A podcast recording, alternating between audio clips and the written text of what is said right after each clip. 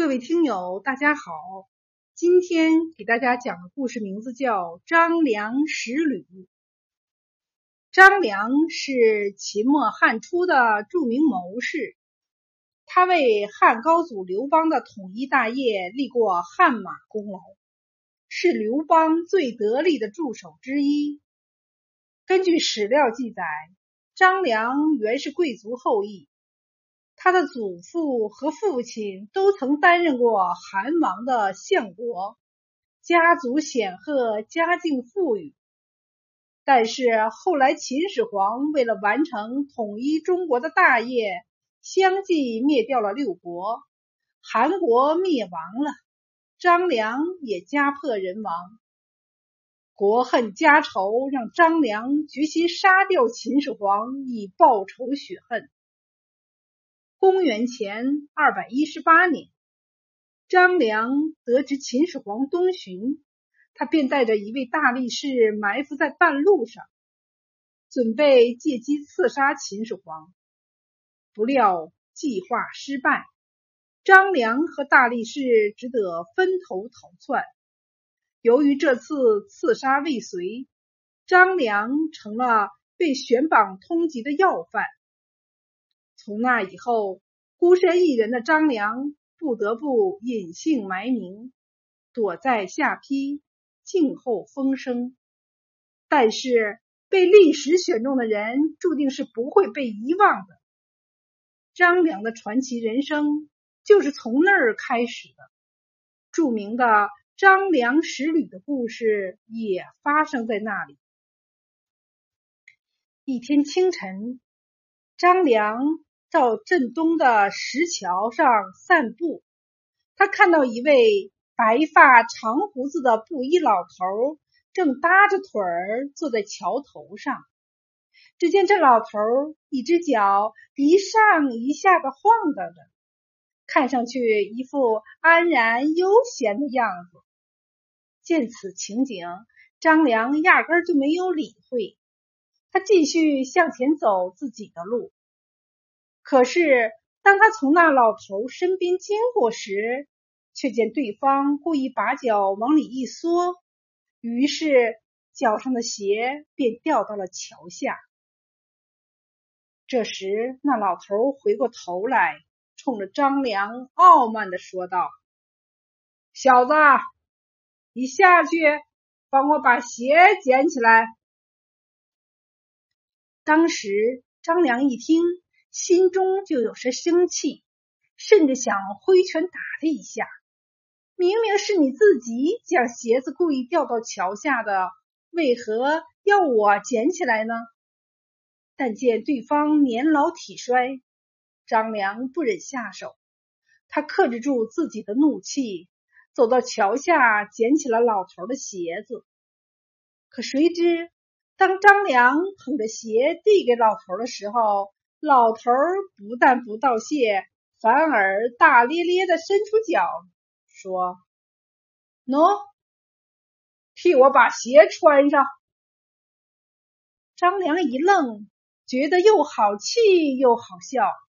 他心想：“这老头真是过分！我好心帮他把鞋捡起来，他却得寸进尺，竟让我帮他把鞋穿上，真是岂有此理！”不过转念间，他又这样想：反正鞋子都捡起来了，不如就好人做到底，送佛送到西。于是张良索性半跪在地上，恭恭敬敬的帮老人穿好鞋。随后，老头才慢吞吞的站起来，大摇大摆的走了。张良见他走起路来又快又有劲儿，心里暗暗吃惊，默然目送着对方离去。可那老头走出五百步远后，却忽然转过身子，又返回到桥上。他对着张良赞许道：“你这小子有出息，倒是可以教导一番啊。”张良是个聪明人。心中马上就知道这老头肯定是有来历的。他就赶紧躬身拜了拜，说道：“学生愿听老师教导。”那老头捋一捋胡子，微笑着说：“好，五日后天亮时分，你到桥头来见我吧。”张良不知何意，但还是恭敬的应诺了。第五天天亮时分，张良便如约而至。可谁知老头故意提前来到桥上，此刻已等在桥头。他见张良来了，愤愤的斥责道：“小子，你和老人相约就该早点来，怎么还让我等了你？”张良听了老头的训斥，心中一阵羞愧，他连忙向老头低头认错。看到张良真的是心中羞愧，那老头便说道：“去吧，五天之后再来见我。”说罢，掉头就走开了，只留下张良一个人呆呆的站在桥上。半天后，他只好垂头丧气的回家。就这样，又过了五天。第五天的时候，鸡刚叫，张良就赶紧起床，急匆匆的赶到桥头。可谁知他还是晚了一步。原来老头已经站在桥上等候多时了。张良又急又羞，怎么自己还是晚了一步？老头见到张良又来迟了，再一次的呵斥道。为何还是来的这么晚？去吧，五天后再与我相会。说着，他就走了。这次张良心中郁闷之极，他在桥上呆立了半天之后，又闷闷不乐的回了家。第三次的时候，张良暗暗下定决心，一定不能晚于老头。于是。半夜的时候，张良就出发了。他快步来到桥上，果然，张良这次没有见到老头。他一个人站在桥上等候，等了两个时辰之后，才等来了老头。这次，老头见张良如此诚心，又懂得隐忍，心中很是高兴，便从怀里。取出一个丝绸包袱递给他，并嘱咐道：“你诚恳又懂得隐忍，我将这部书送给你。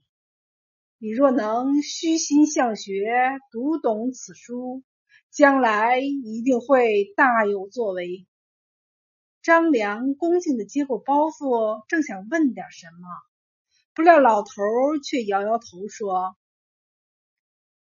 十三年后，你到冀北的古城山下，如果看见有黄石，就算见到我了。说完后，老头便转身离开了。从此以后，张良再也没有在桥上见过那老头。张良默视良久，然后打开包袱，发现里面是一部。用墨写在丝绸上的兵书，篇名是《太公兵法》，里面还有一些注释内容。原来这是周文王、周武王的军政导师姜子牙所做的兵书。相传姜子牙善于兵法谋略，曾辅佐文王，后又辅佐周武王灭殷兴周。因此被尊称为姜太公，而这部书不但汇集了姜太公一生的政治军事经验，而且还凝聚了那位老头的毕生心血。张良得此奇书，自然惊喜异常。此后，他勤读不辍，日夜研习。后来，终于成为韬略满腹、智谋超群的名臣。汉高祖刘邦封他为刘侯，张良成为西汉的开国元勋之一。并与韩信、萧何一起被称为汉初三杰。然而，张良发迹后，始终不忘那个赠书给他的老头。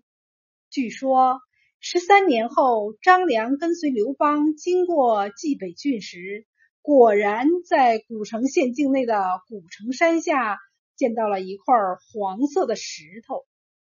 张良大为感慨，取下那块黄石带回府中，并称之为黄石公，按时祭祀。